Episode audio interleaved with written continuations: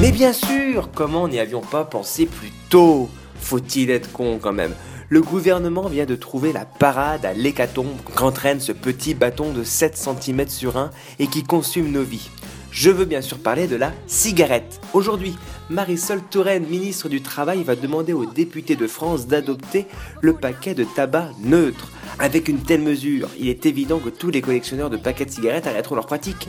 Parce que, oui monsieur, oui madame, le fumeur fume uniquement pour pouvoir compléter sa collection de paquets de cigarettes. Ce véritable fléau qui pourrit notre société. Voir ces petits logos provocateurs, ces petites lettres qui composent des mots, ces jolies petites images de poumons pourris ou de bites ramollies.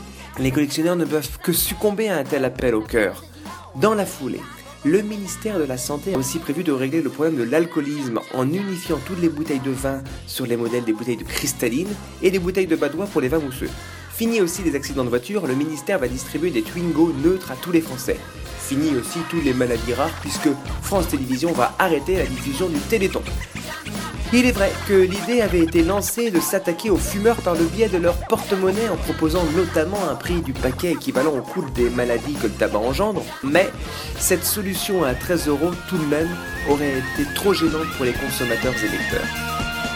L'alcool et le tabac ont le droit de tuer, apporte leur denier. Messieurs, dames, mourrez donc d'alcool et de fumée, la patente est payée, la mort autorisée.